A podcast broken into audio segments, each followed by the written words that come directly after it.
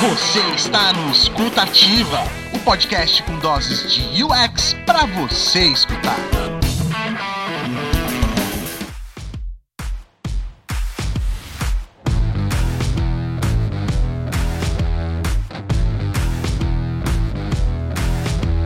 Moderação em pesquisa remota é o tema desse terceiro episódio do Escutativa, o podcast aqui da Mego para você fazer uma imersão aí no mundo do UX.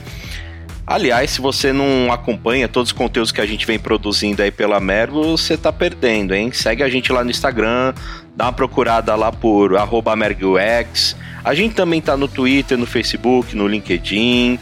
Tem o UX Blog também lá no Medium para você seguir. Todo dia a gente está compartilhando conteúdos aí muito legais, tanto para quem quer trabalhar com UX quanto para quem já trabalha e quer se aprofundar no assunto. Então procura lá @mergux. Essa primeira temporada do Escutativa está abordando o tema pesquisa remota. No episódio passado eu falei para você sobre a diferença entre as pesquisas moderada e as automatizadas. E a minha ideia é seguir pelos próximos episódios aí falando sobre pesquisas moderadas. Ou seja, quando você conduz a pesquisa ao vivo junto com o participante.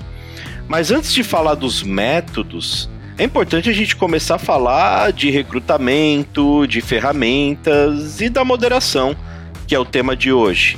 Então, quais equipamentos eu preciso para fazer uma pesquisa moderada?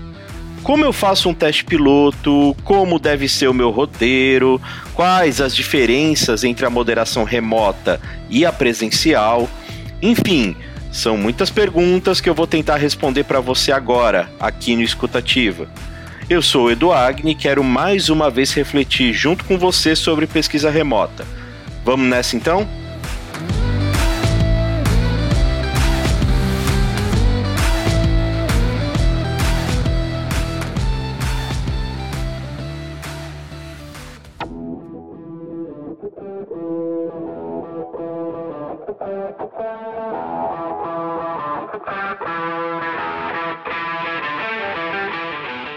Antes da gente começar a falar da pesquisa em si, eu preciso falar com vocês sobre os equipamentos, né? Porque mesmo que você não precise de um laboratório para fazer esse tipo de pesquisa remota, ainda assim é, você vai precisar de alguns equipamentos para fazer chamadas, para ver as telas do usuário, para gravar sessões, além de algumas ferramentas aí que vão facilitar a nossa vida durante a pesquisa, né? Algumas coisas que eu vou falar são bem óbvias, né? Mas, logicamente, o computador que você vai usar precisa ter memória e desempenho aí suficiente para poder trabalhar simultaneamente com esse conjunto de, de software, de ferramentas, até porque a gente não vai usar uma coisa só aberta num único momento. A gente precisa ter uma boa conexão é, de internet, estável, Wi-Fi, né? Se for o caso, a gente usa cabeamento, mas se for usar o Wi-Fi que ele seja estável o suficiente. É, eu gosto particularmente de ter sempre o telefone à mão. Já aconteceu de eu ter algum problema ali durante é, aplicação do teste para falar com o usuário, eu ter que mandar ali uma mensagem, eu ter que fazer uma ligação. Então é sempre bom ter o telefone ali à mão. É, uma outra coisa essencial é você ter fone de ouvido tá? Porque isso vai ajudar você no próprio processo de escutativa, de se concentrar ali no que o usuário está falando, de prestar mais atenção, de não ter interferência externa de outros tipos de sons ou ruídos, né? Então, com fone de ouvido você consegue se concentrar melhor ali. E também, né, vai ter um microfone ali no fone. Eu gosto de usar o modelo de headset, né, que já vem com um fone bem confortável ali para a orelha, né? E também o, o microfone para você poder se comunicar melhor com o usuário, ele vai ouvir melhor, vai sair melhor na gravação. Uma outra coisa também que eu recomendo sempre, se a gente puder, é usar dois monitores diferentes. Até porque a gente consegue dividir melhor a área de visualização, né? Num monitor a gente consegue deixar a, o compartilhamento de tela do usuário, quando é o caso, né, de um teste de usabilidade E no outro monitor você consegue ali ficar visualizando sempre o próprio usuário ah, através da câmera dele, você poder visualizar as expressões faciais, o que ele está falando, né? Então esse tipo de interação acaba sendo mais interessante quando a gente tem aí dois monitores para dividir cada um. Também não preciso nem dizer para vocês que o local onde vocês vão realizar essa pesquisa precisa ser um lugar calmo, sem interferências, né? Não dá para você estar tá aplicando um teste desse e vir seu filho gritando, ou vir alguém ligando TV ou música alta, ou ligando aspirador de pó. Então eu sei que a gente está em casa e tem que conviver com isso, mas o local aí que você for escolher para o teste que seja um local calmo, sem interferências e de preferência num horário que não vá realmente ter essas interferências, né? Bom, além disso, a gente vai precisar escolher uma boa ferramenta aí de comunicação, algum bom software que tenha compartilhamento de tela, que tenha videoconferência, que tenha ali formas de você conversar via texto também. Eu venho gostando muito de usar o Zoom, né? Ultimamente todo mundo tá usando o Zoom para tudo, mas é porque é uma ferramenta boa e consistente, assim, a conexão é, dele acaba sendo muito boa, videoconferência, você ouve bem o, o participante, tem ali algumas outras ferramentas, um bate-papo para você trocar mensagens de texto, compartilhar algum link. É, ele tem um compartilhamento de tela ali fácil de se trabalhar. Ele tem a possibilidade de gravar também toda a conversa, todo o teste ali de uma maneira fácil, né? Mas eu também já usei bastante outras ferramentas, assim, o Skype acaba sendo um clássico, né, quando a gente fala de videoconferência, e tem a vantagem de que boa parte das pessoas aí, mesmo que não tenha muita experiência computacional, tem o Skype instalado no computador, a gente não precisa ficar ensinando, né? O Zoom, as pessoas estão começando a conhecer agora, né? Então pode ainda ter alguma dificuldade para algumas pessoas, né? O problema deles é que são softwares que precisam ser instalados no computador, né? E toda vez que você tem que fazer o usuário instalar alguma coisa no computador dele para participar do seu teste, nem sempre é uma experiência muito agradável, né? Mas a gente tem algumas alternativas aí também, como o Hangout ou como o Airby, que permitem que o usuário via navegador mesmo consiga ali fazer uma videoconferência com você, compartilhar a tela e tudo mais. Depois de selecionar tudo isso, é, a gente não vai chamar diretamente o usuário e sair fazendo teste, né? Uma coisa que eu sempre recomendei tanto na pesquisa presencial e recomendo mais ainda na pesquisa remota é o teste piloto que é basicamente o teste da sua pesquisa. É onde você vai testar o seu roteiro, é onde você vai testar o tempo, é onde você vai testar as perguntas, é onde você vai testar os equipamentos todos e os softwares que você vai usar, né? A gente não pode correr o risco de chamar o usuário real para pesquisa e dar um pau ali no meio do teste, acontecer algum problema, alguma instrução ali do roteiro não está suficientemente clara. Então, a recomendação básica é sempre fazer um teste piloto. E para isso, basta você convidar qualquer amigo, qualquer colega de trabalho aí para fazer essa simulação. Então, faz o agendamento aí com essa pessoa amiga, marca o dia, se prepara, prepara todo o teste como se você fosse aplicar com o usuário real, né? Tem ali o seu roteiro, tem ali as suas instruções.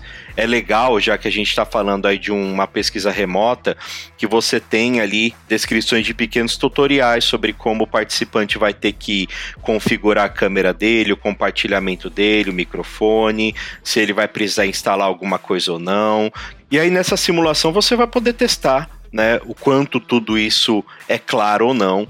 Eu costumo chamar sempre alguém é, para fazer o teste piloto que não tem ampla experiência com tecnologia, porque assim eu consigo é, ter uma noção se as minhas instruções ali estão claras, se o que a pessoa precisa fazer é realmente algo simples, se vão haver dúvidas, né?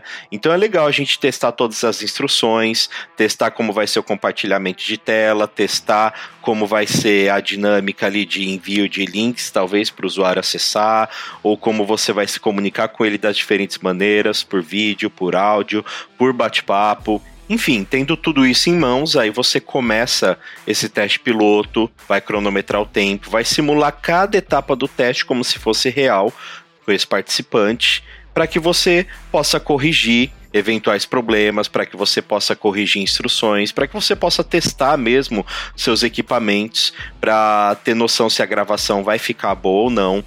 Eu normalmente realizo um ou dois testes pilotos antes de qualquer pesquisa real com usuários. Né? Então fica aí a grande recomendação.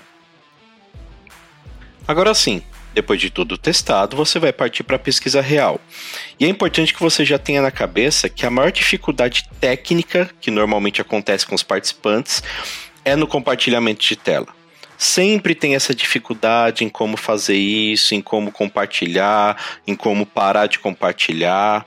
Por isso mesmo é importante que a escolha da ferramenta seja muito condicionada ao perfil e habilidade do próprio usuário, do próprio participante. Porque se for um usuário mais leigo, é importante que você escolha uma ferramenta mais simples, onde ele não tenha grandes configurações para compartilhar uma tela. Claro, se o participante ele for mais experiente com tecnologia, a gente pode usar ferramentas aí que sejam até um pouco mais complexas, que eles vão saber lidar. Mas esse sim é um grande ponto de atenção, porque muitos pesquisadores acabam escolhendo uma única ferramenta e se apegando a ela e tentando usar ela em todas as pesquisas. É importante que você tenha um leque de ferramentas aí disponível, mais fáceis, mais complexas, mais consistentes e que você possa, caso seja necessário, substituir uma ferramenta dependendo do participante. Um outro ponto para considerar é a forma que você vai fazer a gravação, que é muito importante para a gente documentar a pesquisa e poder fazer uma análise pós-sessão. Algumas ferramentas já têm a gravação integrada, como é o caso do próprio Zoom, o Skype também permite isso. Agora, se o que você está usando para testar não tem essa gravação integrada, você pode usar algum outro software para fazer isso, como o QuickTime, gravando a tela, mas eu prefiro sempre essas ferramentas com gravação integrada, né? E lógico, antes de você gravar, como em qualquer pesquisa, a gente precisa do consentimento do participante ele precisa saber que ele está sendo gravado. Aliás, essas ferramentas que normalmente já têm a gravação integrada, elas notificam o participante de que a sessão está sendo gravada. Então é importante que você tenha o consentimento do participante antes de iniciar qualquer gravação. Quando a gente está numa pesquisa presencial, normalmente a gente tem um termo de consentimento onde o usuário pode assinar. Na pesquisa remota, a gente tem algumas outras opções. É, existem alguns serviços que permitem a gente fazer assinatura digital de alguns documentos, mas eu acho que são meio burocráticos, né? Para agilizar o processo, eu acabo pedindo para o usuário fazer o consentimento dele na própria gravação. Nesse consentimento, o participante ele tem que dizer que ele sabe que está sendo gravado, que ele sabe o para que vai ser usada essa gravação, que ele sabe que isso não vai ser divulgado e que ele permite que ele consente com essa gravação. Normalmente eu peço para a pessoa a permissão para gravar e quando ela permite eu inicio a gravação e peço para ela fazer essa declaração de consentimento. Assim eu já tenho documentado no próprio vídeo. Sobre as anotações na pesquisa remota, eu sou da mesma opinião que a pesquisa presencial. Eu costumo adotar uma equipe de pesquisa para que cada um tenha um papel bem definido. Porque para mim o moderador ele não deveria ter que fazer anotações durante a pesquisa. Ele tem a responsabilidade de fazer a conversa fluir, de controlar o tempo, de dar atenção para o participante da pesquisa. E se ele tiver que anotar enquanto fala, isso acaba tirando muita atenção. Mas claro, muitas vezes o moderador é a única pessoa que está ali para anotar, nem sempre a gente tem uma equipe de pesquisa com observadores. Eu sou do tipo que gosta de fazer anotação em papel, mas eu assumo que na pesquisa remota talvez seja melhor a gente fazer essas anotações em algum editor de texto, em alguma planilha, porque isso vai fazer com que você continue olhando para a tela do computador, vai dar a impressão que você está dando ali a sua atenção para o participante. Mas eu ainda acho que se você tiver a possibilidade de não fazer as anotações, de só assistir a gravação posteriormente para fazer a análise da sessão, um tanto quanto melhor. Melhor ainda seria você ter uma equipe de pesquisa, né? Você ter observadores ali disponíveis para assistir. E quando você combina com observadores, tem alguns procedimentos que você vai precisar tomar quase que os mesmos que você faz com o próprio participante, né? De agendar a sessão de pesquisa, de mandar instruções, de fazer um teste antes. Os observadores eles precisam estar cientes dos horários da pesquisa, saber que ferramentas vão utilizar, ter combinado a forma de se comunicar com o moderador, que não vai ser na mesma sessão com o mesmo software que você está se comunicando ali com o participante, né? Eu costumo sempre enviar um e-mail de instruções para os observadores, com todos os detalhes, configurações e procedimentos que a gente vai utilizar durante o teste. E eu também costumo convidar eles para participar desse teste piloto. Assim, não só eu vou treinar a minha pesquisa, como os próprios observadores também vão treinar ali as suas anotações, os seus procedimentos. Agora, sobre o roteiro da pesquisa remota. Obviamente, ele vai estar tá recheado de informações a mais do que a gente teria numa pesquisa presencial. Primeiro, que ele vai ter que acrescentar as instruções com a tecnologia, principalmente sobre compartilhamento de tela, como eu já falei. Nele, você também vai ter que reforçar a consulta sobre se o usuário está disponível para aquela pesquisa, se nada vai atrapalhar ele. Afinal, ele vai estar tá na casa ou no trabalho dele, não vai estar tá no seu laboratório. Então, a calmaria ali durante o teste não depende só dele, né? Depende de vários outros fatores. É importante a gente reforçar se a pessoa realmente está disponível, se ela realmente não vai ser interrompida. Apesar que, independente do que ela confirmar, a gente pode sofrer com as interrupções. Mas pelo menos a gente reforça isso com um pouquinho mais de ênfase e faz com que ela dê um pouco mais de atenção para isso. Também é importante a gente confirmar se o usuário tem todos os equipamentos ali necessários para participar do teste, né?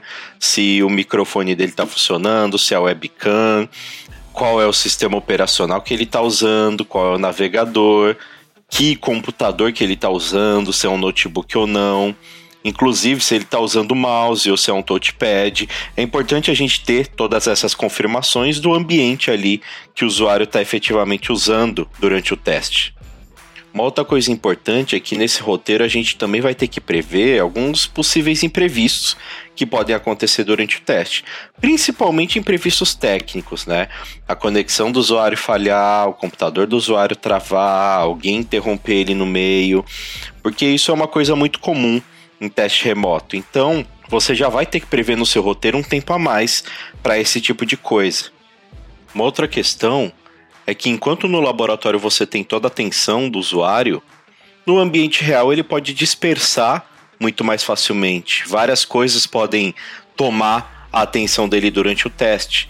Então, se num laboratório você consegue ter a atenção do participante talvez por uma hora e meia, numa pesquisa remota, talvez com 40 minutos ele já esteja ali cansado de ficar na frente do computador, já tenha o ambiente todo chamando a atenção dele de outras maneiras. Então, inevitavelmente, uma sessão de pesquisa remota ela tem que durar um pouco menos que uma sessão presencial. Isso ainda considerando o tempo da configuração da ferramenta pelo participante, o tempo dele acessar o seu site ou seu protótipo, o tempo dele acertar ali o compartilhamento da tela. E além disso, remotamente podem haver muitas dúvidas. É importante a contextualização sobre o que o usuário está testando. Se é um protótipo, a gente precisa deixar claro para ele que nem tudo que ele está interagindo ali vai funcionar pode ser que nem todas as opções estejam disponíveis. Então a gente precisa informar ele disso, que se em algum momento ele tentar clicar em algum lugar e nada acontecer, que ele tem que te avisar isso e tem que seguir o teste, que isso pode acontecer. As instruções antes do teste são muito importantes e a didática das suas instruções durante o teste são mais importantes ainda é menos tempo para aplicar o teste com muito mais interrupções. Então a clareza e objetividade do roteiro são muito essenciais.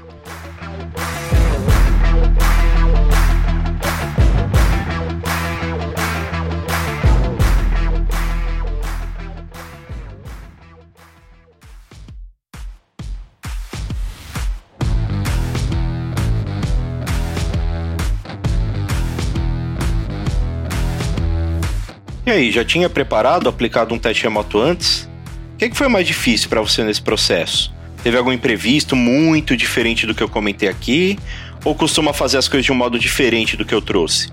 Quer compartilhar uma experiência comigo ou trazer uma dúvida? Segue a Mergo lá no Instagram, MergUX, e manda uma mensagem. Assim a gente vai mantendo não só a escuta, como essa conversa toda ativa, beleza? Então é isso aí, um abraço para você e até o próximo episódio. Fui! Sugar Doo